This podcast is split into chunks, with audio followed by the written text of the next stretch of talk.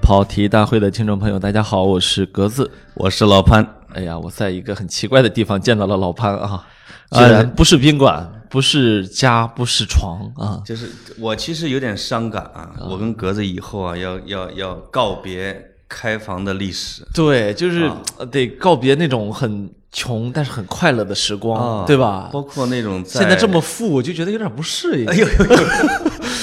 是以后在比如说在什么公园里边录到半夜这种然后把大家都冻感冒啊，是是这种事儿录是录到半夜啊，哎，不是录到半录到半夜啊， 录到半夜，这个历史一去不复返 了。文明录节目，文明呃文明你我他啊。对，因为我们的不叫消费升级，啊我们生产升级了。哎，有了上车间，哎呦，上一周我们有了新的机器，对吧？哎，那这一周我们有了新的办公室，这让我很不适应。下周会有新的什么呢？新的新的搭档是吗？哎对，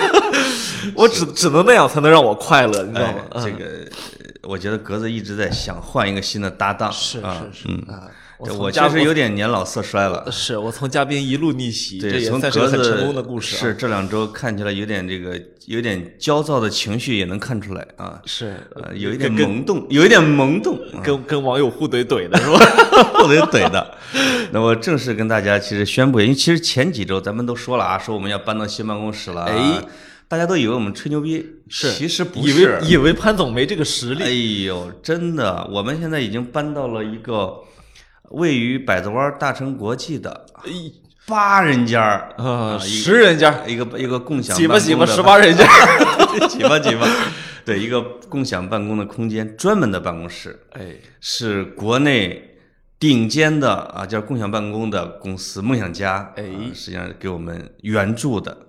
这个当然，他的那按照个一般的脱口秀员的词处，应该是那种配上音的掌声，哎有掌声啊对对对，对我我因们为俩不太行啊。我们其实前边那几十期都是在人家的会议室里面录的，哎，梦想家给了我们那积分海了去了，海了哎花不完。很多的温暖，这个我跟格子经常在办公十人的会议室里边，两个人啊，孤独的录节目，是就觉得天哪，怎么对我们那么好？我们怎么就没个员工？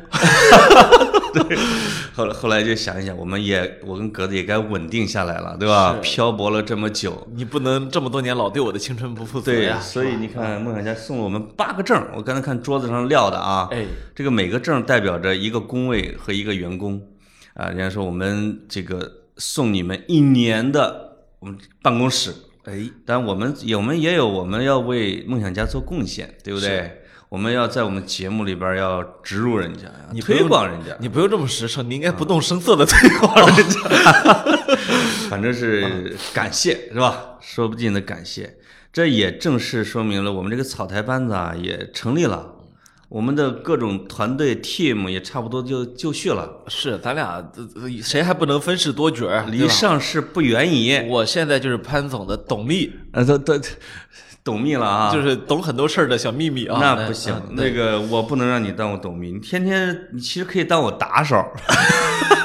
你帮我打架可以，对不对？是啊，这个另外一个啊，还有一个好消息就是我们的工号迁移成功。正式迁移。潘总啊，这个对我们工号就有一个最大的怨念，就是不能展示大家对他的爱慕。哎呦因为那留言没有没有区啊，好像腾讯是从去年吧，去年下半年开始，是，好像六七八九月份儿吧，大概哎呦，这差挺多啊。啊、新注册的公号基本上都不能够再设置留言区，对吧？对，咱不也不是觉得很奇怪，就是偶尔也会听到说有人说我刚注册的我就行啊，哎，那谁行谁上，对吧？我们真没有。没错儿啊，格子老师的这个社会关系啊，就是张小龙那儿还还没开始吗？啊就没疏通你过。赶紧的啊是你小赶龙紧的小龙那里吧，我这小对小龙以后多打招呼，是吧？我记得以前我在深圳采访，然后呃，因为当时要去采访马化腾，啊，然后就有人跟我说，哎呀，说华腾那边儿什么什么，跟我说了半天，我说您认识马化腾？他说不认识。话筒，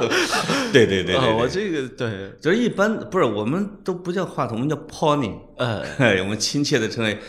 Jack 马和啊 pony，不是，是那种老干部形象嗯啊是你吗你你懂吗？就是不是老干部，就是呃，四五十岁大叔嗯啊，就哎比呀人比较为人比较正经那种感觉啊，真的。的是啊，对，说哎，华腾那边啊，对不哎对？呦华腾怎么着啊？对对对对对最后发现他俩不认识啊，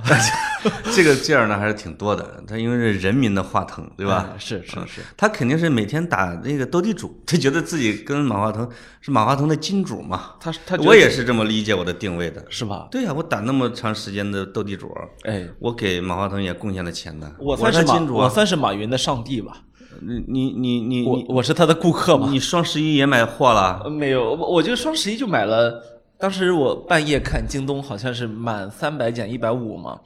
天哪！这京东用的全是这种招儿啊！是，我说什么买书也是一百五十的，对两百一百的，对对对，就买买了点书，结果这几 天这是一个挺高级的骗术，我跟你说。是吧？ 我不知道，我比较容易受骗啊。你知道原来北京有一个叫崇文搜狗那商场啊，啊，满一百返满满一百 满一百返五十哎，那那人都嗨了，就是满一百又一五十，但是五十你得消费，对吧？哦你得消费再搭上二百一百，他又返你五十。是你最后一路算下来，你数学不好的情况下，你发现没什么，也没什么太大优惠。对对，你别你别生嫂子气了，嗯 怎么这么多年还记着呢？ 我说到这个工号啊，这个工号呢，就是我们现在是终于从没有留言功能和打赏功能，哎，到了有这两项功能了，这是是最最关键的。因为你有了留言就能互动，有了打赏就能发财，哎，啊能有了打赏就能吃饭嘛，对吧？是我们起码录个音之后，我们喝个咖啡总是可以的吧？这个，而且有太多的听众一直说都憋坏了，没法打赏。你说你们俩，你看我们就要满足一下大家的心愿，我不是那种人，千万别打钱啊！我我不稀罕这钱啊！ 我我对，那就全给我了。是嗯我就不信你们能够打动潘总。哎，另外这个呃有留言功能之后，有一个很重要的一个目标，就是我们在做线下活动的时候，大家报名就方便了。你可以截止前一千名啊，可以参加现场活动，对吧哎？那这样的话就就好招募那你要不然赶紧你在节那目你里赶面紧怎说么一下你最新的线下活动吧。啊。你不是最要新送，的你不是要给人送东西吗？啊，这线上活动，线上活动哎，呃。今天呢，就是因为我们节目都是热辣辣的啊，新录的。今天的，而且是老时间，周三的晚上七点，我们的公号会发布。哎，但这一篇公号呢，就跟六根儿的内容是一样的，因为是我写的。哦呃，剑桥简明六根儿经济史，哦，其实讲的就是六根儿是如何穷，如何穷，如何穷。是没钱吃饭了，没钱喝酒了、哎啊，要开始这个卖我们台北分舵舵主张大春儿的字画字，主要是字哎啊。人还没穷呢，您您呃对对您替对对啊您替人把字画卖我了。得先替他把这个呃对这个六根儿那边带货能力啊，不一定有咱们跑题强。 是一定没有，呃呃，对这是里吧可以稍微科普一下张大春啊。嗯，张大春是一个呃个性非常鲜明的台湾作家，可能很多大陆的读者未必知道，但是知道的呢， 据我观察都特别喜欢。是就是会觉得张大春好像有一种什么感觉，写出了当代中文的美啊，确实就，就这个要评价是很高的，因为，嗯，你这种开一代文风之先的人，是每个年每个时代都很少的。对那么，呃，当然我个人没嗯对他没那么高的评价啊，嗯，但是不知道为什么我的一些好朋友，比如说嗯北大中文系毕业的什么，他们都会，好多人都会有这种感觉，张大春的优点啊，在于他是全面，对，全他是才一个嗯十项全能选手，就是像他这个年龄的，你比如这个作家呢，往往会向西方看，但张大春是一边是往西方看，同时是往古代看，他的古文的修养，或者他创作这种类似古的，叫小说败类啊，就有有有一本他的书。包括《少年李白》，就这种写古代故事的传统的功底，在当代作家里边是首屈一指的，啊是这个是很多我们内地的作家很佩服的，因为内地的作家往往在古文教育这块儿是断代的，嗯，就觉得张大春老师这个，包括他对中国汉语汉字的推广，嗯，就是这哥们儿呢什么都能整，还而能且说评书，而且写这武侠，而且这啊，张张大春老师跟我们潘老师有个共同点啊，哎呦，就都是我们还有共同点啊，能说又能写呀。哎人家呦人家张老师是常年在广播电台有对节目的，呃对吧？对而且而是他的说评书的而且那种他的啊节目在呃，他的节目还挺挺火的而。且他的声音也确实很好听啊。你这会儿故意的把自己压下哎来，呦呦呦！ 台湾最好听的声音啊，蒋勋啊，那个谁，那个那个那个那个林青霞老师经常说，蒋勋是是我的半个叫什么安眠药什么之类的。哎呦，是我的精神偶像，就差说这个精神枕头了。啊哦，我我我也听好多人跟我反映说，他们喜欢听着跑题入睡。哎，我我觉得潘老师也是他们的精神枕头啊。我现在对格子有一个印象的改观是，我发现格子的声音很好听啊，呃，已经不少人跟我反映说格子的声音很甜美，讨厌，就是嘛呢？你哎呦哎呦呦呦，夸人家干嘛呢？有点啊对清亮甜美，是不是因为我的声音有点这个啊老了，有点烟酒嗓？但是格子因为他不抽烟，不是嗯你那这个声音很亮啊，你这好听是。历经岁月沧桑。哎呦哎呀，哎呦，对对那看懂这个咱们说到说回张大春儿和我们的活动啊，嗯，我们跑题大会帮六根儿卖张大春的字儿，我们不是白卖的，哎，我们这次是有福利，这个福利呢，我会在文儿里边注明，那就是为了鼓励咱们的跑题的听众从上一个公众号回归到新的公众号啊，我们上一个攒了将近一万个粉丝呢，啊哎啊，那那才写了四篇儿啊，我们在这一篇儿里边儿积极的欢迎我们的听众、我们的这个跑友去评论、转发、点赞、发朋友圈儿。哎，在我们这一篇的帮六根卖字儿的公文下边儿，啊、这叫什么？呃，评论点赞前六名，每人、评论区的点赞前六名。啊，对，每人要送一副张大春儿的春联儿。哎，这可因为还有俩月吧，是不是就是春节了？是啊，这张大春春联儿其实还没开售呢，嗯哼，就准备下个月才开售，但是先作为福利给我们跑题的听众先发下来六幅，这还是、哎特别像购物频道啊，张大春的六幅春联儿啊，用你李佳琦的说一下，呃，就是， 没有，我是说，想说什么呢？ 我是强烈建议我们的跑友们啊，千万不要买， 千万不要买，听我的，去发动亲朋好友点赞，好不好？听我的，哦，原来是这个意思、啊呃，对啊对，因千万不要为买这个对我来说，我又不不喝你们六根儿的酒，是吧？对对啊对对你要给我点钱，我还给你推广。是 anyway 吧，就是希望大家知道，六根儿呢，作为我们潘老师的另外一个娘家啊，哎，哎，他那个给我们提供了这六幅字画，当然这是很小的一件事情了，以后跑题大会能送的东西多了，是是是，这只是一个小开始，哎，我希望大家踊跃一点。那个在那个文儿里边，我我还即兴赋诗了一首，哎啊因为这个呃大家都说我有钱嘛，是我就跟六哥喝酒的时候有点喝，有一回喝多了，就赋诗说，待到来年九月八，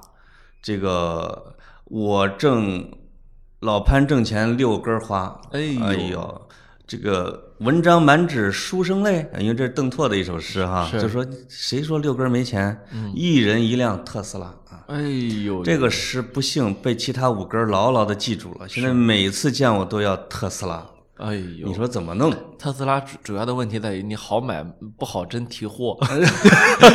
提货总要等着啊没，事儿，这个得格子跟小马啊、斯克跟思克打个说招说呼啊，，对对对啊。嗯，来个车模吧。嗯，一对那个你是要一比二百五的，还是一比五百的啊？是是，那我们说回正题啊哎，说回正题，因为之前老有人去抨击我们俩，说我们这个跑题跑的吧，老爱铺垫，铺垫铺垫了五十多分钟，开始说正题 我们啊，啊哦哎这回哟，这回大大的缩短了我们的前戏，是吧？呃只有只有十五分钟的前戏还啊，不到十五分钟，对对嗯好厉害啊！那而且这里面全是干货，全是信息，全是福利。呃不要再把电视购物弄回来了， 我们我们开始说正题啊，哎，我们今儿的正题是中国足球，对，大家不要对足，就大家不要对我们俩聊足球这件事儿那么过敏啊。哎。因为我哎，们我原发现大家上一期那个聊老罗那个啊，嗯评论因为我评们论足球聊得短，评论区第一名居然是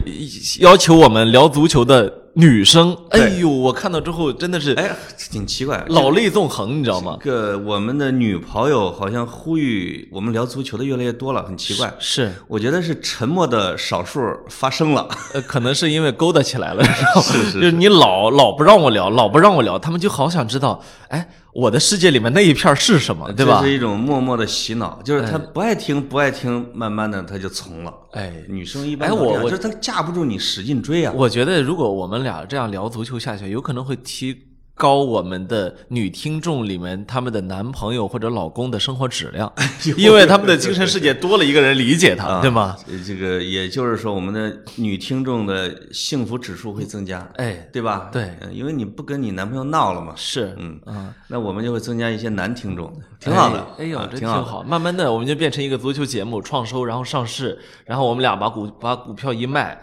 哎呦我你去希腊买个岛，我去太平洋上买一个小岛，是吧？嗯，我买隔个鸟，隔隔我买岛个，鸟，我不 买岛呃，，隔鸟相望我。买买个鸟岛啊。 哎，是，就是大家其实可以回忆一下，我们俩前面聊的啊，除了巴萨就是阿森纳，当然这个老是这样聊不行，但是我们从来没有专门的一期聊过中国足球。是，一个是这事儿添堵，对吧？但实际上，中国足球的受众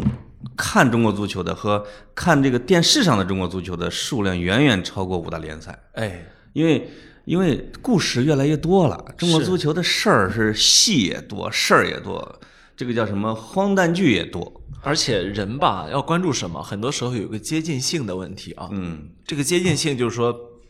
中国足球再烂，你的你的省的球队再烂，它在你边儿上，哎呦，这个和不一样。你想，咱们看五大联赛这么多年，可吃了劳苦了，对 吧？多少回凌晨两点五十五的闹钟起闹钟起来，对吧？，对，你没辙呀，他就那个点儿踢。是，实际上就中国足球是跟我们息息相关的。哎，这一点上是你五大联赛永远也比不上，就是这什么家园虽烂啊，是是是自己的，就好像中国国家队这么多年，你照正常来说就不应该关注了，对吧？对可是他的关注度依然非常高。这次输给叙叙利亚，然后里皮下课这件事情，呃，辞职不应该叫下课呃，吗，辞职啊辞职。然后希丁克是下课，对 希丁克是被炒了啊。呃瞬间的又上了微博热搜榜，对吧？就是始终你能看到他们是默默的很强大的一股力量。而且像里皮辞职这件事情啊，其实我觉得远远超出了足球的范围。哎结合到这一两年来的中国足球的各种举措，你会发，哎，我们发现可解读的可解读的空间实在是太大了。对，所以大家不用担心啊、嗯我们不会去分析他的技战术。对，我们要聊的是作为一个社会现象的中国足球。是我我先插一个啊，就是呃，说到说中国足球跟我们是相关的，那我就得说两句河南建业。哎呀，my homeland，、这我看建业的少，但我大学的时候看过两场，哎呦，那个时候现场啊，现场啊，那时候去新乡体育场，呵，呃，就是在郑州，可能那时候几球市不行了，跑几十亿张球票，九六年还是九七年吧，那时候没要票，学生会组织的，哎呦，那个是还是假币，因为他落假币去了。哦，建业对阵的是类似于像上海浦东，就是徐根宝、谢天、谢地、谢人。那一年人家浦东冲上去了嘛，是，啊，这个也是有一点非正当手段，那是中国足球最黑的那些年头儿。哎，那过后 N 年才想起来，今年是河南建业成立二十五年，在整个的中国所有的足球俱乐部里边是唯一的，就是哦没换名字，没换东家，没换老板。本来是有俩，国安，但现在国安改名叫什叫么？中赫国安，中赫了哎哎哈。其实他的东家是换了的。哎，换了东家，但是呢，考虑到北京球迷的情感啊，对，这跟上保海留了申花是一样的啊，保留了了国安国这个安。。那我们鲁能也是一直保留了鲁能这个名字，但你们原来是鲁叫能泰山，呃，最早是叫鲁能吗？鲁能泰山，对，但你们好像中间也也换是吧？呃，呃鲁能就没换过，鲁能这俩没换过鲁能哈这俩字儿没换过，啊，对，鲁能的掌舵人换了好多茬儿，那那当然因为他是个国企嘛。是，建业的老板是这个胡宝森，濮阳哎人，我们濮阳的，从来没换过。他的钱嗯呢也一直不太多，这甲 A 呢也很少进上半区，是，就是甲 A 的下半区和有如果不幸再降级，第二年准能还打回来。是，啊，所以就特别有韧劲儿，还约我写了一篇这个建给建业二十五年，就各种人全写，就建业二十五年什么之类的。我看胡宝森自己还自己写了一篇文，说我的学弟采夫写了一篇二十五年，我才知道正大的， 哎呦，正大的啊，统招生。是，啊，这这这个我们跟建业又近了一层，哎啊，我就铭记一下啊，啊，嗯，这他刚刚才这一段大家没听出来，嗯潘总是在说啊他跟这个俱乐部的大老板是兄弟相称的，呃绝对，哎呦又是濮阳的，咱们聊回中国足球吧，我实在对河南建业没兴趣。 对呃，其实呃里皮下课之后，让我觉得，呃，不是辞职之后，让我觉得其实一个很悲哀的事情啊，嗯，就大家过分的把目光集中在了里皮的，在这段时间拿拿走了四亿人民币。哎，我想，有时有些事儿我们得重新的去思考一下我们的我们的想问题的逻辑和出发点了。嗯，里皮从这儿拿走四个亿，纯粹是因为合同，对吗？对这是一个契约，对吧？契约上面写清楚了他这一年的工资是多少，那么你换算成一个月、一个季度是多少，对吧？是，那么里皮自己在我看他回去接受意大意大利媒体的采访啊，包括他那个在宣布自己辞职的时候的那个发布会上也都说，说我的工资很高，所以我承担所有的责任，对吧？对那么里皮自己不是没有意识到自己的收入很高这件事儿，但是呢，他的收入高这不是问题的核心，因为你你不靠这么高的收入，人家也不来，而且他的收入高是合理的，是我记得我去年看过一个数据，说是比如说欧美人在中国的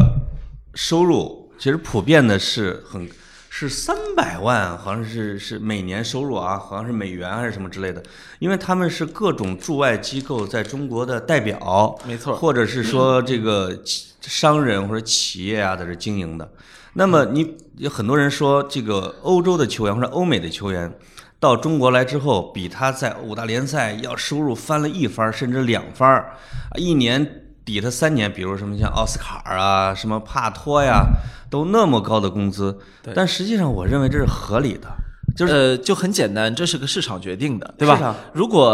呃你就这么考虑，如果你不给这钱，人来不来？是呃就这么简单，人对不来，那你怎么办呢？吧，对，因为尤其是考虑到中国是世界足球的洼地，哎，对吧？那你你类似于类似的洼地还有什么？像卡塔尔、阿联酋、哎沙特啊，比如中国、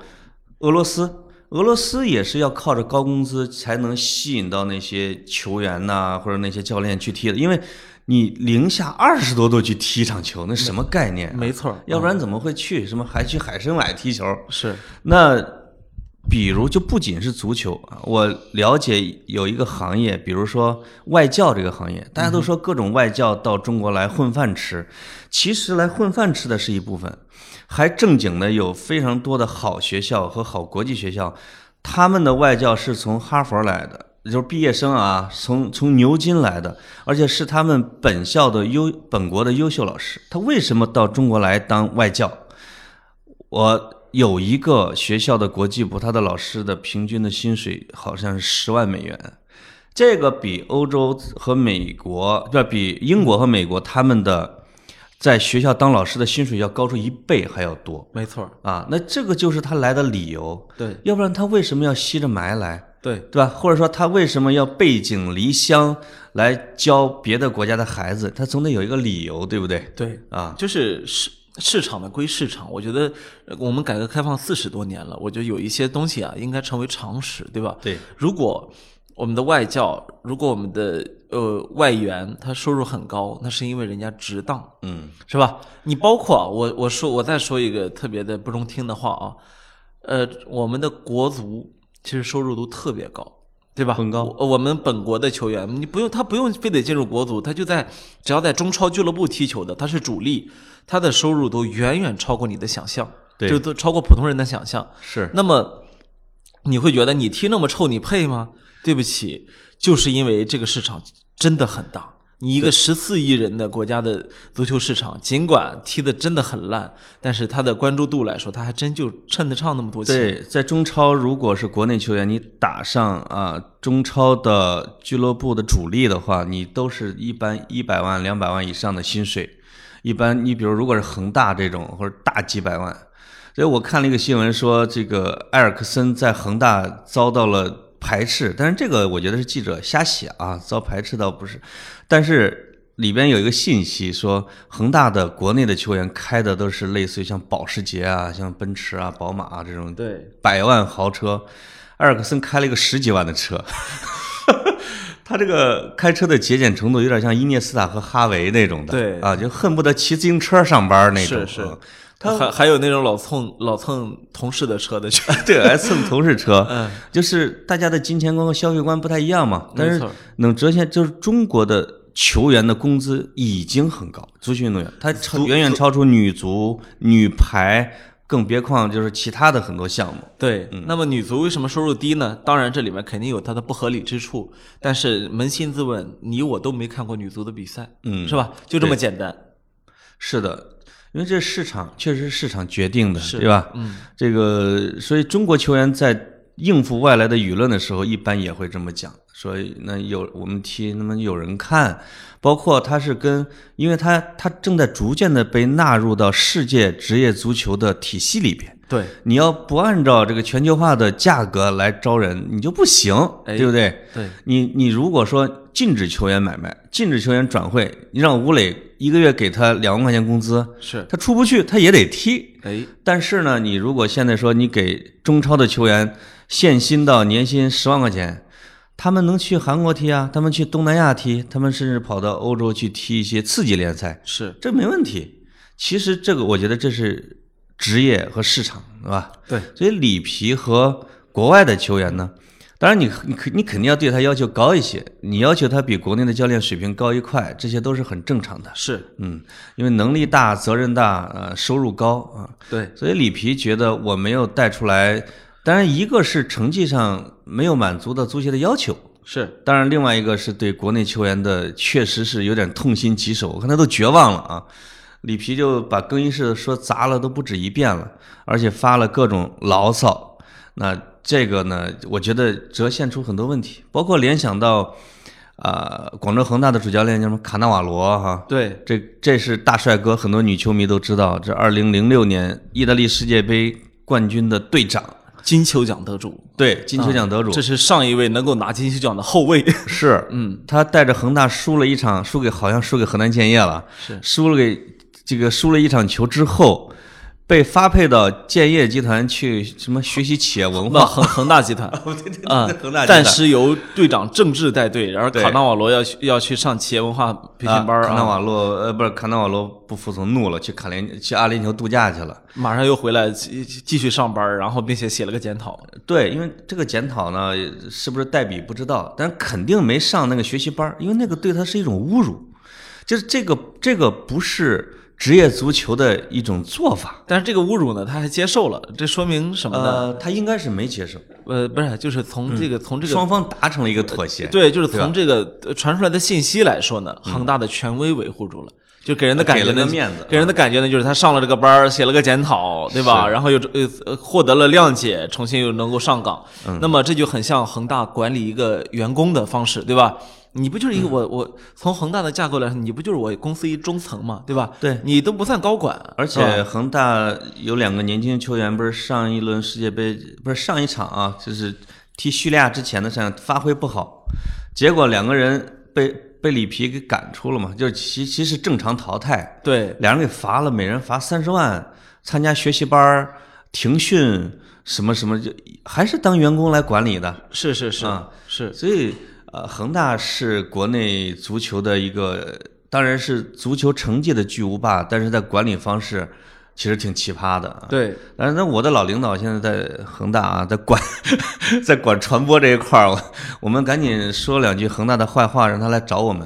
听说是让他给不管跑题你投在媒体上，你在给跑自题媒投点体钱上啊，对，还是你在什么节目上，如果你吐槽了恒大的负面，他们就会来找你来，哎哟哎呦，我们哪儿做的不对啊，什么之类的啊。哎呦，那我我们刚这知我刚知道这个商我们机，以后每期都说一下恒大啊，让我的老领导来找我。 嗯，老领导估计缺钱儿花了吧？花钱儿不？ 没有我我其嗯实是觉得呢，呃，有时候中国特色这个东西啊，嗯也挺好玩的。你看啊，这个我们所谓的企企业文化这个这个培训班儿啊，对在我好像在如果是你我给遇到这样的事儿，好像觉得挺正常，对吧？ 是啊这就是一次正常的沙发立威。对可是呢，在足球世界里面呢，它就是个很奇怪的事情。对然而，当这两件事情，就是当这两个逻辑它对接的时候，他居然互相能够谅解。就当时在我看来，卡纳瓦罗有可能就此走了，嗯，拂袖而去，辞职，老子不干了，是吧？是我金球奖得主，堂堂的世界冠军，凭什么受你这个侮辱？这个可是，在钱的面前，他确实能受这个侮辱，对吧？这个就是这个国外的舆论啊，和一些专家学者解读说，这不仅仅是足球的事儿啊，就是整个的，比如说这十年以来，为什么说呃，川普这么防着中国，防着华为，对说中国正在改变世界的规则，啊，中国在很多领域都在改变着世界的规则。是就是，呃，比如中国的大量的游客出去，其实已经改变了很多旅游景点的接待方式。对，中国的留学生在海外的人数的激增，已经改变了房东 收房租的方式，真的对啊，对，和这个信用管理的方式。是那中国跟外边打交道的方式，你比如说，我到底我用我的钱能改变很多东西，或者我的管理方式你接不接受？最后发现，大双方达成了一些妥协，就是这就是这个规则正在慢慢的影响着世界的运行。我觉得你说妥协这俩字儿特别嗯好，就是是这样的。以前的时候呢，我们特别自卑，嗯，自卑到我们觉得外国的都是对的，对吧？对，嗯外面的那都是合理的，对吧？是咱们还得向人家学习。是啊，现在呢，我们又有一种很不好的趋势，就是我们觉得我们什么时候都是对的，哎，很自负，对吧？？包括足球这个东西，你不你不听你不服你憋着，对吧？嗯我强大了，它有这么一个基 基本的逻辑。是这个呢，我觉得这两个都有问题，对吧？都有很大的问题，嗯就是这两个呢，是就是过于自卑和过于自大呢，是我觉得是在发展过程中对自己位置的调试啊，其实是一种是一种调试的一个过程，是因为整个的世界关系都在发展的变化之中，啊中国的位置也是在一个动态，是吧？对，呃，冲突平衡、冲突平衡这样的一个一个一个过程中，在跟全世界都在磨合，对，可以理解。嗯、但是呢，要我觉得还是要尽快的调整，还要放平这种心态。是我们不能一遇到事儿就很自卑，因为别人骂我们那种反应过激，那就是自卑。是，但是同时呢，又会很自大，对吧？是觉得就你凭什么别人都得听我们的？哎啊这种自卑而自大的感觉啊，其实特别的，我我们还是很熟悉这种感觉的。嗯，因为我记得当年刚上大学的时候，我就是既自卑又自大，哎呦，因为你从你是从真正的小地方来的，嗯，你你周围就就那么两三百两三百人，是你呃从小到大十几年接近二十年的时间，你熟悉的那个环境，嗯，那么你忽然来到了一个上千万人的大城市，对，你的然后你的生活方式和你的处事方式，它完全不一样了，对吧？对那么我有我的优点，比如我的优点就是我确实是以非常高的分数考上来的，对吧？而且而且呢，我我可能有些东西对于一个农村孩子来说，这真的是他的精神支柱。对，就是，对吧？我是考上来的，我分数很高。而且我我读过的东西虽然不多，但是我读得很深呢，对吧？结果你实际再去看的时候，你发现整个城市的生活方式你都不你都你都不太会，很多时候都嗯不、不知道。我连坐公交车都是现学的，哎呦，是，所以你想是吧吧，啊，你想我们哪有公交车啊，对吧？对所以，呃，这个心态呢，有一点点的像我们今天的国民心态，就是我们真正的走到世界面前，非常努力的、非常奋力的走到面前。对，我们说，我们终于可以有自大的时刻了。结果那个自大，我觉得有点走偏，对吧？你是要去跟人家很得体的，在这个世界上共处的，对吧？嗯什么叫什么叫命运文命运共同体啊？什么叫做文明共存呐、对吧？对文明交流互鉴呐、对吧？就是这个意思，对吧？我觉得呃，你的这种体验跟我的体验也很类似啊，因为我们都是从村儿里边儿。是，我比你还多了一个过渡，我是从村儿里边儿、市里边儿到是省里边儿啊。哎，你是直接从村里边儿一下就蹦到了这种超级大城市，哎千万，但比郑州要大很多那个时候，那当然，对吧？那当然，那确实要进行自我调试，要处理跟你周边环境的关系。那对中国也在这样的一个过程中是可以理解，而且其实不光是中国，就是这个世间万物所有的关系。比如说，我看那个奥斯汀的《傲慢与偏见哎，》，很多的英国作家和欧洲作家，他会在十七、十八世纪甚至九十九世纪，像巴尔扎克、雨果，会讽刺暴发户，会讽刺当时乍富的资产阶级。哎，而对那些保持着贵族范儿、生活贫困的人予以这种同情啊、理解呀、那个暴发户在他们面前就简直是自卑的不值一提，你知道吧？就要拿着自己的，比如说年薪几万啊，或者要和自己的女儿去送给一个贵族的浪荡子，对吧？要倒贴钱的。那其实就是就是，我觉得就鄙视暴发户，但是呢，我我非常理解和同情暴发户他的奋斗的过程，对，他就是因为他他处在一个习惯和偏见还没有被消解的一个环境中，对对吧？就是他的他的实力只是初步登场，还没有还没有形成一个、就是三代都是富户，表现的又文明又优雅。那暴发户肯定他是从一个工人，从一个农民奋斗上来的，他保持着他的粗俗的举止，他的一些不文明的词汇，他在这个大城市里边的手足无措，这些都是可以理解。他成为作家的嘲笑的对象，但实际上他们是未来的主人，是他们是那一个时代的未来，对吧？是。那现在其实在，跟中国在世界上的关系是一样的。说到这儿，嗯我想起来，那个前两天我在微博上很很有争议的一件事儿啊，嗯 其实其实我觉得那事儿争议不大，但是呢，就是哎，解决的挺圆满的啊。啊，没没有，就是我我想说的是那个事儿的缘起，嗯，就是我发了一条微博，嗯我说这个孙杨在那个听证会上啊，他其实吃了英语的亏，哦，他吃了英语的亏，就如果他能够用英语很自如的表达自己的话，对，他有可能那个会拿到一个更好的听证会的一个结果。这不是说的还挺，我觉得挺平和的啊。对我也也我是没说什么，结果呢，我呃我这儿我也没有去批评孙杨的意思啊，但是呢，孙杨的大量的粉丝，尤其是年轻的粉丝，跑到嗯我这儿来谩骂。对，他谩骂的点在于什么呢？你看我我就去细心留心收集了一下他们的话啊，我我我删了得有上百条之多啊，我发现你作为一个那个作为一个加了微的会员啊，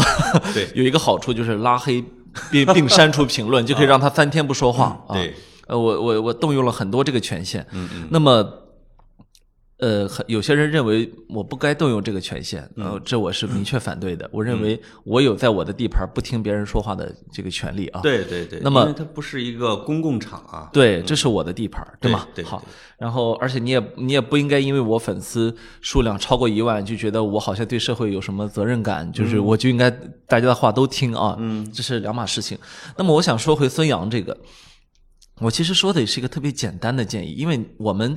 以前很熟悉啊，像姚明英语非常好，对。李娜后来我看她英语也非常好，对吧？哎，我是不是英？好像孙杨也能说一些，是吧？孙杨是可以说一些英语的，嗯，这就是让我觉得那个的地方，就是你看啊，孙杨那场听证会，那个同传是非常差劲的啊，他的同传不是孙杨可以选择的，嗯嗯嗯。他是瑞士方面指定的，哦。那么他指定的这个同传给他翻译出了一大堆的问题，所以在这种情况下，这样对他是很不利的。我觉对得吧，孙杨其实可以表达自哎，己，你这个是站在孙杨的立场来替他考虑问题啊、我完全是站在孙杨的立场上的嗯你。这你看你这个热脸贴着了冷屁股吧？真的是，然后结果 呢？呃，还有就是拍马屁拍到马马蹄子上了。有很多人在下面骂我说，呃，专业的人干专业的事儿，你你英语专八吗？你你牛逼什么呀？你是同传吗？然后嗯说你看没看外交外交部都是怎么着说中文哎，这说了一不堆是这讲个。道理的方式啊！对，吧然后结果我就想说什么呢？孙杨不需要特别专业的词汇，嗯，因为呃很多人不了解听证会的程序啊，孙杨有专业的律师去替他表达专业的部分的，对，对吧？他所不以需要说很多话。我觉得我我我我我岔一下啊，嗯现在有很多网友批评我老打岔你的话啊，嗯但我还是要岔一下。讨厌，哎呀，就是我觉得孙杨跟他妈妈说话太多了，就是你你你会看到那些大律师代理的那些案子里边那些明星，对，要么就是我无可奉告，要么就保持沉默，要么就问我的律师，就怕自己说错，对，让律师来代答。对，我怎么看到了孙杨还来个长篇演讲，恨不得都快流泪了那种的？而且这这演讲后，人家也没给你翻译清楚，对吧？对啊呀、那么他有专业的律师替他干专业的事情，所以我说的没错，孙杨就是可以用口语去表达自己。我那天起床之后，谁把我叫醒了，对吧？然后他非得我我问他有没有资质，他说他没有，于是我拿起小锤把这个瓶子给砸了，就这么简单的一个过程，对吧？ 是那么这里面哪有什么专业词汇？嗯，然后下面一群年轻的网友开始跟我杠这个，再有杠什么呢？说你你英语有哦 嗯啊有他好吗？我说有，然后还有这个的，然后还有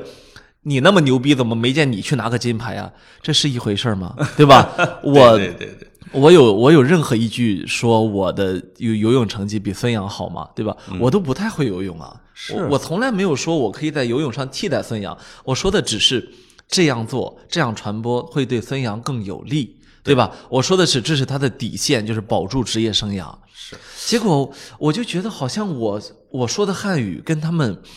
所理解的汉语完全不是一种语言，嗯，因为我我记得我们高考的时候都是考过阅读理解这个题的，对这个题很讨厌人，但是呢，它是个有益的训练，对吧？那么我打开看这些网友，我发现很多都是上了，当然不是特别好的学校啊，我们还行还行呃还行，不能攻击人家学呃校不，对，我就说这意思啊。嗯那呃，不是特别好的学校，但是呢，起码是大学。那有么我们正大好吗？呃差不多，呃，不，你们正大是世界最好的大学。哎，那么我就说，那为什么我们的大学生哎是正大不对，连那个阅读理解都不能理解？因为呃，我如果我没记错的话，那个 CNNIC 最新的数据是说，我们中国现在有8.54亿网民，啊其中超过九成是本科以下学历。那么也就是说，我面对的是这小小于百分之十的本科学历的人，居然他们读不懂阅读理解，并且对我谩骂、攻击我家人，用最粗俗的、最邪恶的语言去来攻击。那么，我觉得我们的教育到底在教育出什么来呢？所以我非常出于非常大的好奇啊，我点开了其中几个人，并且把他们给把他们的信息给扒了个底儿朝天哎。你不用具体说是哪儿哪儿哪儿的，呃，我对吧？我不会再我讲了们，以免得罪我们具体人，没有，但这是个现象。我已经跟那个人达成了谅解，所以呢，我也答承诺他，我不会再去嗯是以任何方式提他的名字和学校了啊。但我找到了好几个，这里面有呃，这个去年考美术学院各种美术学院没考上，今年正在复读 的呃咸阳人 啊，呃呃，OK，呃，这没这很好嗯没关系啊。然后这里面有呃那个家是四川，然后现在在拉萨工作，但是三十六七了，一直没有结婚的一位大姐。那然后我我觉得很多很多人啊啊，，是那这样的人是客观存在的，这样的人是数量非常大的，对吧？是是，嗯，就是他们没有学会正常的辩论方式或者讨论问题的方式，而就是极端的，要么就是你我为你点赞，对吧？对要么就是你就是大傻叉，呃，就这这就这两种评论方式。对，就是好像我就不能够去说孙杨有一点缺点了，对吗？孙杨，你说他运动成绩好，这用得着我说吗？对，这是摆在眼前的客观事实。是，他是个很强大的运动员，这也不用我讲。而且在他被正式，比如说认为有问题或者没有问题之前，他当然是一个清白的运动员，那对当吧然？，那当然而且他的成绩也是得到机构承认的是啊，肯定是很强大的一个运动员，吧？对，嗯，但我们有时候因为我们看体育比赛多了啊，嗯这么多年你会我我们看过很多很伟大的运动员啊，当然包括那下面年很多年轻人，我就很替他们着急。比如说他会他会说，那你看那个嗯人家，比如说嗯他就举例子，纳达尔也是也是呃很伟大的运动嗯员，可是你看他说英语吗？嗯，他说呀，我听过纳达尔好多 场好多场赛后发布会啊，呃，我很我看这个网球的打比赛的兴趣啊，不如赛后他们发言的兴趣。嗯，我真的特别喜欢听，比如说李娜说英语，对特别喜欢萨芬，就是萨芬，我一听说以前的萨芬，俄罗斯那位，对，他只要打比赛，我就等着他结束。他背后就开始攻击人嘛，他每一句英语都能引起全场的爆笑，对，他不会是说自己本本土化的啊。嗯是。那几个顶尖的网球运动员说，就是在发言的时候还是用世界通用语嘛。你像费德勒、去法国说法语，去美国说英语，然后去德语区说德语，嗯哎呦喂，甚至去西班牙国家，他可以说西班牙语。那么，从来不放过表扬你们家爱豆对的，机没会啊、有，然后然后来上海，他就会学好几句，就是中不国话，不是一句你好，嗯，是会很长的几句。这是伟大的运动员的修养。你说的费德勒呢，他是已经是可以跟乔丹、跟梅西这些并驾齐驱的、啊，没错超一流运动员。那那么我说想明你对孙杨还是寄予厚望的。嗯对呀、啊，我是很期待你说像孙杨这样的运动成绩。当然，他前面有个菲尔普斯，你就是你可能在体育界你很难再立出第二个偶像来啊。嗯，菲尔但普斯那种怪咖啊，对，但是孙杨完全可以成为一个比现在在国际形象上更高的一个运动员，他不应该只成为一个中国偶像，嗯对吧？他现在是吸引了一帮国内的年轻的粉丝，我就觉得是我其实像这个听众啊，或者包括很多孙杨的粉丝，其实应该解释一下，因为格子是一个媒体人，媒体人对孙杨是充满了很多的惋惜，没错，因为大家是承认他的身体素质是吧？训练刻苦，运动成绩，没错，大家就是我已经跟很多跑孙杨线儿的这些记者交流的时候，他们觉得特别可惜，说公关太差。没错，个人形象的这叫呃这叫什么管理太差，个人言论的管理太差，而且呢就跟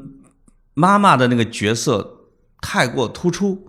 这个就是严重的影响到了他的国际形象，其实是就是等于孙杨这样一个顶尖运动员，把自己的受众群变成一个饭圈儿，对对，这样就是这太像饭圈的言论了。就是我甭管你怎么着，你只要不是夸我家爱豆，你就是我的敌人，是。是这样的一个一个感从觉。嗯成绩上来讲，你比如我们是可以拎出几个啊，比如说郎平、姚明、李娜、刘翔啊，让孙杨要比他们弱一些，但是也可以把孙杨算上吧，我们要高看孙杨。大家比一下，就是这些人的，无论是你的发言的水平，你的心胸的开放的程度，你跟外国运动员就像哥们儿一样的融洽程度，和国际媒体和国际体育界对你的同行对你的承认，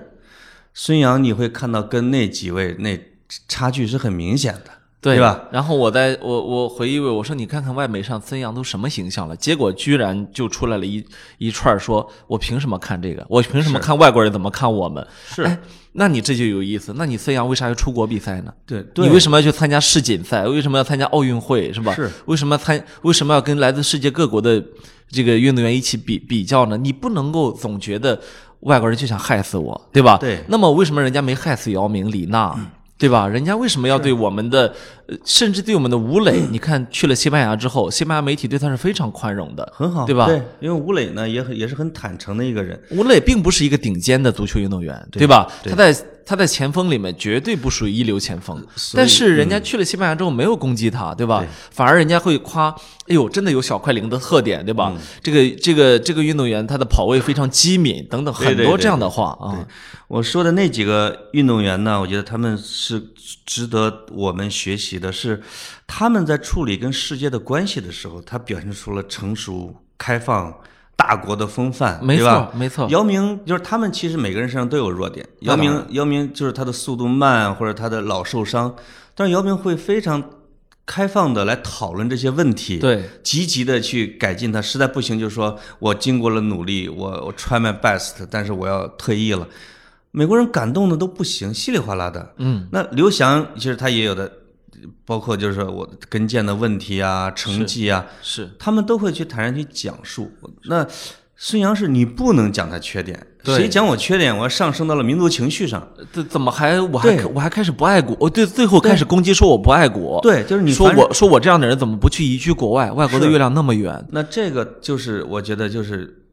不能代表中国现在的开放的形象的，没错，对我吧们？改革开放四十多年了，是啊，对是吧？啊？啊，所以我觉得在这一点上来说，呃。我觉得批评是对的，是应该的。是啊那、你不管什么情况下，我们也应该说这个。而但且是我没有批评孙杨，我是在给他建议。还有还有就是有些人完全不能够理解建议和决定之间的区别。我没有说孙杨你就得给我说英语，我没说这个，对吧是？我说的是我觉得他这样会吃亏。对结果呢，下结果呢就就开始上了一串，我真的是服了，这你都要管，我管了吗？我能管吗？ 这个啊，我觉得呃，其实就事论事、就人论人挺好的。就是不光是我们这一票运动员，国外的很多运动员，就有的就天生招人喜欢，对这有的就天生招黑，这没办法。有的人那个嘴啊，他一说话，媒体就不待见他是啊。那有的一说话，媒体就是喜欢，就跟你的，我觉得你的情商、你的语言的艺术和你做事的方式有关系。对。嗯还有呢，就是你比如说有人给我反对提出来说，那梅西还不说英语呢？我觉得这话特别对，对吧？梅西当然是有缺点的人，嗯对对吧？我觉得梅西不说英语，绝对对他来说是个弱，是个劣势。梅西离球王的这个距离啊，我觉得，呃，我我又我我又插你话了啊哎，sorry，没我事儿哎反思，我反思，就是我觉得一个是比如说他的个性，另外一个是他的我就是外向性，对，对吧？他比如说他跟乔丹走在哪儿就有一种世界之王啊，或者罗纳尔多到哪就到哪儿，全世界到哪儿都随和的，跟像邻家的大哥哥一样的。对，其实梅西是有一点他自己的内向性，没对错，吧？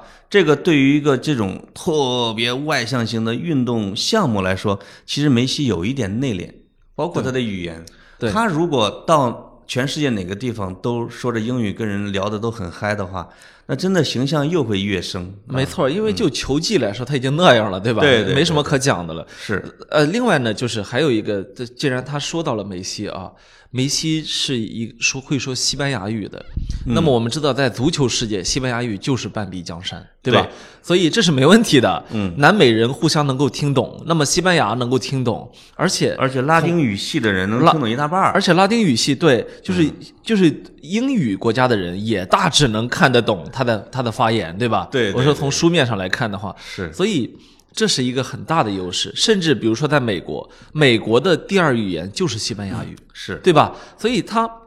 嗯当你举出梅西来的时候，你其实是不是一个特别有有利的一个证据？对，有很多欧洲人啊，其实是挺看不上美国人的。一个很重要的一个原因，说美国人只会说美语。是对吧？是美国人经常说哇，就是有个人说他的英语就是就说那个哎，他的英语说的真好。他每次要判断说你你说我们这个语言说的真好，他从来不去说我要去说一下你的语言，对吧？对对啊、其实当然我们确实有先天的局限性，因为我们没有打下那么多殖民地嘛，所以我们的说中文就是没有说全世界人都学中国话啊什么之类的。对，那在这个情况，你要跟全世界保持联系，你确实要英语说得好一点。还有人说呢，说中文是联合国官方语言，凭什么不能说？谁跟你说不能说了？我说的是建议，对吗？就是嗯对这种听不懂话儿这个。当然，我们今天已经聊这个聊太多了，我们哎我们对可以回到我们的中国足球哎呀啊回。到中国足球，对，其实呃，这都是串起来的。我觉得这是咱们刚才聊的话题，就是中国足球、中国游泳或者中国的体育运动员和中国和世界的关系。其实这是一个整体的一个关系。没错儿，当然，这里边最独特性的就是中国足球，它它太独特特殊性了嗯在于它水平太烂了。就是你中国跟世界的关系，就是中国在崛起的过程中的世界关系，对我们好像以及孙杨在崛起中的世界的关我系们。好像除了足球之外，没有这么烂的领域啊。哎呦就是很你很难再找出一个可以类 似类比的领域来。 但是中国足球啊，在烂到家的时候，同时会让少数人，包括我这样的人，有一点幸灾落祸。中国是足球是一个唯一的，甚至是唯一的，不是听人为摆布的一个项目。嗯哼，它首先是一个大型的体育团体项目，它不是说一两个人我使劲拔你一下是吧？你就可以我刺激你一下，你这个项目单个儿就起来了。它是一个超超级大的整体的工程，包括体育场场馆的建设，少包括俱乐部的建设、青少年培训、职业联赛，甚至包括你球迷的文化，就是球迷文化的培养。你有时候你哪个环节不行，你就导致整个环节都不行。对，就你行政力量想拔起来中国足球，目前为止没有成功。这个让我觉得行政力量这手伸的太长了，让大家有点反感的那些人觉得我怎么着，中国足球就是赖地上不起来你你你你你周我，你周我周不起来吧？我你总是得按照足球的规律办事儿，老老实实的去干它二十年，就像日本足球一样的。这就是我们的东洋的邻居啊，对吧？是它现成的模板。我们同时开始的这个足球大纲战略二十年白皮书，对，几乎同时，差不过两三年。没错儿，那日本一直在按照他的白皮书在走。日本的足协主席后来是名誉终身足协主席，一直在在把握着整个方向。日本的三浦知良，你像这些球员到现在五十多岁还在踢球，他的整个的足球的文化，甚至足球游戏、足球赛制和学巴西的这种这种战略方向没改过，认真。那我们这个摇来摆去的，我都已经数不清多少次了啊。对嗯，哪面个目国家全拿非。了世界杯冠军，我们学哪个国家？对，现最最近学的是规划，哎，因为看到了菲律宾是吧？看到了很多的一些国家，菲律宾好像是首发得有一半儿是规划的，但是他们有很多是因为菲律宾裔对吧？有有有血统上的联系。是我们这这也学起了规划，但是目前为止，通过对叙利亚的比赛，你会发现规划目前还未成功。嗯，对，因为规划的人数还有点少，呃，规，对对对对对，而且还我们现在规划还有一个问题，就在于我们只能规划超过三十岁的球员，因为是因为什么呢？因为等你必须在中国踢满五年中超联赛， 对那么等那么你就只会规划到老球员，呃你不会规划到很呃对年轻的球员。啊嗯规划新球员呢，现在有一些限制是什么呢？就是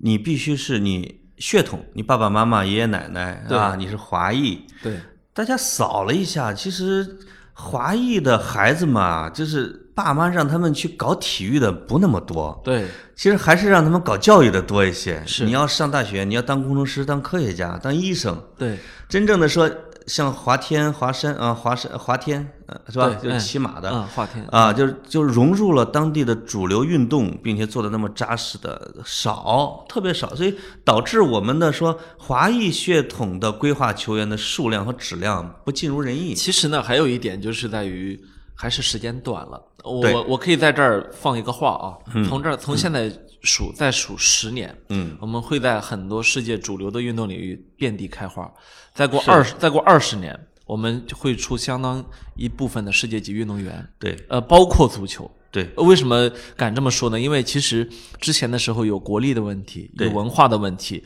呃，有这个我们的发展思路的问题。但是其实这几年我们能够很明显的看到的，我们包括在足球上，我们的发展思路是比较跟国际接轨的，对吧这？个呃，我觉得是这样，就是整体的大布局呢是具有世界眼光的，在足球领域。没错，嗯，在一些细节上，比如说舆论环境、球迷环境、俱乐部的管理，甚至说行政对足球的干涉这一块儿，是存在着遗憾的。我我还要去呃那个冒着那个什么说一个话啊，嗯我觉得中国的球迷水水平很差。就是我们一直说的是我们有世界上最好的球迷，但是一直没有呃呃呃，很这好个的就国家队跟啊，用户是消费者是上帝那个说法是一样的。我对一直不认为消费者是上帝。没错，就对是吧你完全可以很政治正确的夸说我们有中国，我们中国有最好的一批球迷。对，其实呢，我们中国球迷在我我刚才为什么这么讲啊？我说我们中国球迷有一个很大的一个缺点，就是特别急功近利。是的，这个急功近利就体现在一场比赛输了之后，他们就会喊里皮下课；一场比赛赢了之后，他们就会说这位七十岁的老人为中国奉献了太多是太多是，对吧？呃呃，你很难相你很难相信这样的舆论环境能够让人成事儿。我对后来看里皮在意大利接受媒体采访，他其实都看了这些报道的翻译，呃嗯，就是这些报道的翻译对他是有触动的，对对对对，他会觉得他执教的整体环境不好，对吧？对，这个他就会发现，不仅仅是球员素质的问题，对是整个的足球土壤的问题。对对，这个个我们也必须承认。我刚才说了一句话呢，说这个中国在世这个足球的布局上是世界级的，是什么呢？就是你肯定首先跟经济国力有关系，对那吧？当然那当然，那你比如说规划是其中的一部分，有一些球迷其实没太看到的是什么呢？比如说中国的企业去买欧洲的俱乐部，大家不要以为买足球俱乐部只是为了赚钱，吧？对对你当然是有一些瞎买的，比如说那个李永红买 AC 米兰那个，那肯定是自己有有有其他的啊。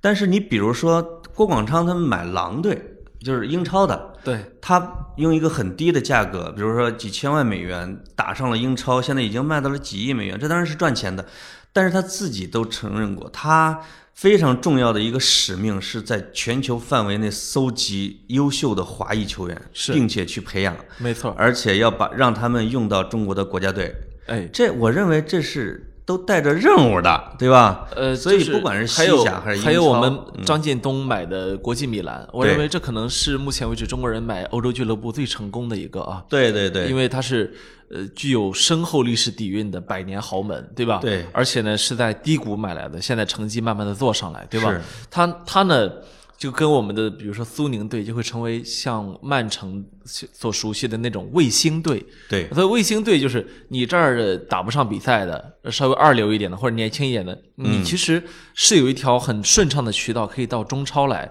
对踢苏宁的比赛的，那么这批球员得到了锻炼，而我们中超联赛的水平也会得到提升，对吧？包括西班牙人，是西班牙人是中国老板，那他就能把吴磊给运作到西甲，让对他去接受锻炼，对吧？那同时把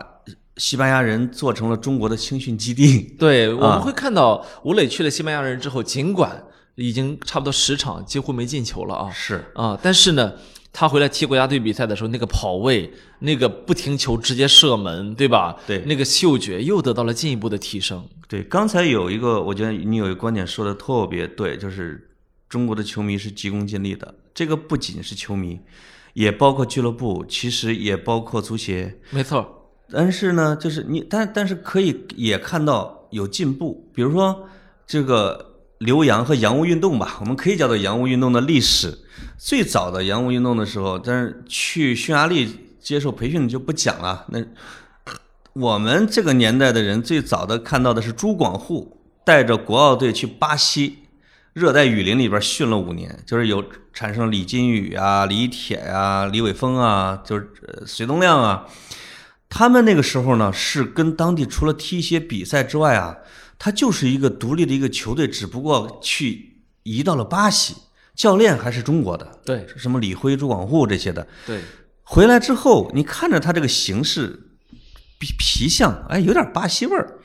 但实际上这些人他还是一个中国的传统的球员。这没错，后来你会发现还有一个特别有名的事件，就是大连实德那个老板徐明从喀麦隆等非洲国家买了几十个非洲小孩儿，说我们要把这个身体素质的孩子从小就给他买到中国来接受培训，长长大以后一边给我们踢球或者一边高价卖掉，他又这样一种就是非常业余的一种方式，包括前几年派出一些少年队或者说青少年队去西乙呀、或者说去荷兰呐、有点像留学住人家宿舍，在人家训练基地跟人家踢，那是一种进步。但是像现在这样的，你比如说买了大量的俱乐部，直接把这个俱乐部做成了一个训练的一个基地，一个提升的桥梁，或者培养中国球员的一个桥梁吧。对，这整体你会来说，它越来越布局越大，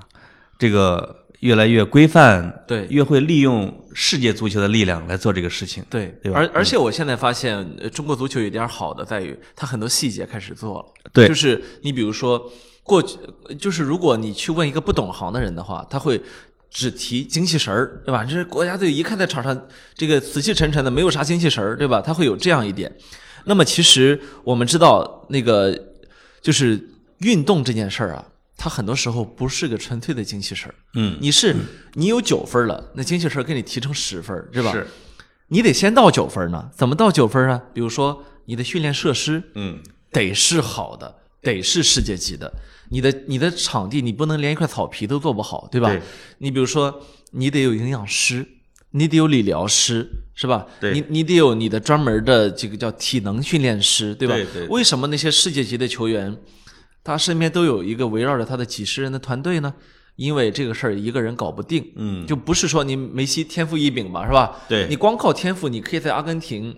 罗萨里奥当地的球队，你混混个混口饭吃，对吧？没问题的，你肯定可以搞得定。对但是你要想在欧冠，想在这个国家队踢成一个一场进一个球的人，那对不起，必须有人对你的每一块肌肉比你自己还了解，对吧？嗯，所以我们现在开始重视这个了。你会看到现在新建的青训学校，它本质上它都是它都是一种，呃，怎么说呢？对于细节，我觉得越来越跟世界接轨。我们为什么要去巴塞罗那的拉玛西亚学习？我们恒大为什么要去跟皇马共建足球学校，对吧？嗯，本质上你要的还是这些东西。对，就是我觉得目前的中国足球其实面临着啊有史以来最好的环境，没错这个环境的根本呢是中国国力的上升，国力昌它盛的之后，国力对上升到了这个国际足联就求着你办世界杯，这是世俱杯现在已经拿下了，对吧？。对这个因凡蒂诺，这国际足联主席就说，只要中国什么时候准备好了，这世界杯就放在中国办。哎，中国只不过是接不接的问题，这个确实是这样的。就是如果是等下一届竞选世界杯的时候中国说我宣布申办，那基本上没有有可敌能没有对手，对，有可能别人就不选了。对，因为你从来没有办过。再一个，国际足联的一大半赞助商都是你们家的，是对吧？而且甚至你比如欧洲、美国的大赞助商，他也想让中国办，因为它市场在这儿。现在其实中国的企业啊，包括国际足球市场，都特别遗憾，就在于我们始终还是没有能出一个偶像级别的运动员。对只要这个人出来，他的收入将远远的超过姚明或者李娜当年曾经有过的收入，是的，因为有太多的钱等了太多 年，没等来这个人了。哎呀，所以中国足球就是可能有的家长现在因为因为中国的青训小孩特别多，我对我经常看小孩踢球，这是一个好机会，这是一个特别好的一个机会。说你的孩子如果天赋异禀，那么你去培训他，他可能在十几年之后会成为一个收入的巨富或者知世界级的知名度的球员。 那当然，但是同时有很大的风险在于，就是中国的儿童足球教育、青年培训整个的体系仍然低水平，很业余。对就是你只是钱多了，你在整个的管理手段、科学手段、数据手段、医疗手段都不行，那你孩子的成才率会偏低。没错，有可能是个好材料，结果球没踢成，文化没学好，这个孩子就废了。断了一次韧带，整个职业生涯报废，对吧？对这样的事情很多。嗯就是你你你你有有有识之士的家长，你怎么忍心看着孩子会变成那个在球场上去飞踹别人那这种流氓小阿飞呢？其实这是一个在中国现在踢球的一个很大的一个风险，没对错吧？嗯，就是他你要向欧洲学习那种的，就是你要正常的上学，像哈维那种，像每天要背着书包，这上到高中恨不得这考大学。你要像克罗泽那样，最后还拿到了大学文凭，是那你学到老活的有整个的社会教育体系支撑着足球教育，两边呢能够无缝的去对接。是，当你球踢不成，你还是一个人才，因为真正能踢职业联赛的就是塔尖儿，就是十万分里边能挑那么一两个，真的啊，是,、是说白了，你你你连跑个步，你都在你都在十个人里面，你才第三名，对吧？是你这很难。这里边有一个特别大的误解，也得跟这个大家来讲一下，科普一下，就是说。中国有踢球的人那么多，说什么说中国有十三亿人口，中国踢球的人那么多，就踢不组不成一个中国国家队吗？其实这里边就非常大的一个误解是什么呢？就是这个人口和看足球的人口和真正的足球人口不是一个概念。没错，对吧？就是你比如德国有八千万人，但是德国的注册球员，就是说你不管是各级的业余联赛里边，注册球员是六百嗯万。是是你人口的十分之一对，那你就算一下中国真正的说，我注册我社区级，我我我我乡镇级的注册的球员到底有多少？没多少，没错，啊没对吧？错？你看我我看了阿根廷足球这么多年，嗯，这个新新的主教练斯卡洛尼上来，大规模的改革，哇、踢得不错他啊！嗯改他改革对吧？啊，他改革到现在，你你猜出现一个什么局面？啊，上一场我一看，哟，有一半人我不认识，啊你能理解吗？就是我，即便我是一个阿根廷足球的球迷，我有一半人我能不认足识球，嗯基础太好了，就是人家就想说国家队改革，我就能换套人，对你知道吗？我换套人上来，这套人就是世界级的，是这个都说阿根廷，比如说踢得不好啊，水平烂，但是永远不会有人说阿根廷人才匮乏。当然，梅西匮乏一点啊，是是那但是你像阿圭罗、伊瓜因这种选手，这是世界级选手吧？三五，年出一 个，三三五五年年一波一波的往外鼓捣，你知道吗？阿根廷在二零一四年世界杯的时候，我们那时候说说前锋没法挑，嗯，你完全没法挑，你数就行了。阿圭罗、伊瓜因、迪玛利亚、梅西，对吧？然后那个什么，那时候伊卡尔迪还没出来啊，，对，就是光这样的人，你都能找出六七个来， 就是在呃在五大联赛里面，四大联赛的。那个什么射手榜射手榜的第一名都是他们的球员，那你是那你想你怎么能够我如我就像人家这样的幸福的烦恼呢，我们一点没有，对吧？我们我们一天到晚去骂阿根廷足球，像我们这些球迷啊，骂的时候，我有时候就在想，替补席上找出一个来这样的人，我们都没有。是，所以呢是这样，就是你看百年来啊，百年有点长，你说五十年来世界足球的历史，真正的说世界格局能有多大的变动，有哪一个国家一下就成了豪门或者成了世界强队，几乎没有。对，就是你你你你就是扒拉世界杯历史上，还是那几那些球队，哎，你在扒拉这个五大联赛的豪门俱乐部是 Big 十四吗？就也就出来了一切尔西，现在曼城，对吧？是其他的没有什么新的势力涌现出你来。你切花尔钱西到现在其实并没有得到完全承认，它是个豪门。是是是啊，你花钱是造不出豪门来的。对，所以像中国的说足球啊，一定耐心啊，就是最最重要的。无论是球迷的耐心，还是管理者的耐心，还是俱乐部的耐心，你要至少一代人。这一代人就是说，你大量的铺设小孩儿踢球的这个基数之后，你再要加上十年，因为他们开始从梯队出成绩，对吧？他才会延展到国家队。当足球的儿童教育大规模铺开的时候，成年队的失败还是会接二连三的到来。那当然，你一定要期待下一代，对吧？即便是我们的，即便是我们今天看到日本足球经过了二十年的发展，是他国家队的成绩依然不够稳定，八对吧到？十六嘛，对吧？嗯依然不够稳定，就是他，你依然难以将他归入世界级强队的这个这个阵营中，对对吧？包括他的足球心理上，他是可能实力到了，但他面对一个衰落的这个足球强国的时候，他不行，他还是怵。嗯，是你你现在让日本日本队说，你现在就去跟跟那个什么南美的任何一支球队比，你有没有赢的把握？他都对他都没有赢的把握，对吧？对对对，是这个问题。大家有这种心理优势哈，那些豪门或者强国，所以对中国足球来说，我觉得啊，也可能我们至少还得再等十年，因为我看到足球的基础人口，因为花了特别多的钱在做这个基础工程，是再等十年，你会看到青年队出成绩，奥运会出成绩，对，对吧？十年之后，在若干时间，可能国家队才能起来。但是我们今天必须得说，对于关注中国国家足球队的人来说，接下来就是你们的至暗时刻。国家队真的没人了，嗯呃因为郑郑智这样的还能再踢，对绝对就是因为没人了。大家一定要理解人才的成长，它不是撒钱儿，是它是一个，它是时间，时间这个东西是很难东西去改变的。对，你即使在方向正确的情况下，你也干不过时间，啊没错对吧？你说我要明天就得冲出去，不可能，绝对不可你能。嗯现在再规划三个前锋来，他也不能做到每场给你进个球，是的吧？？是的啊，所以我觉得保持现在正确的路子，同时要有耐心，而不要随着成绩的叫波动全盘否定，对吧？就你呃当然对中国足球主要是自卑了，不 以，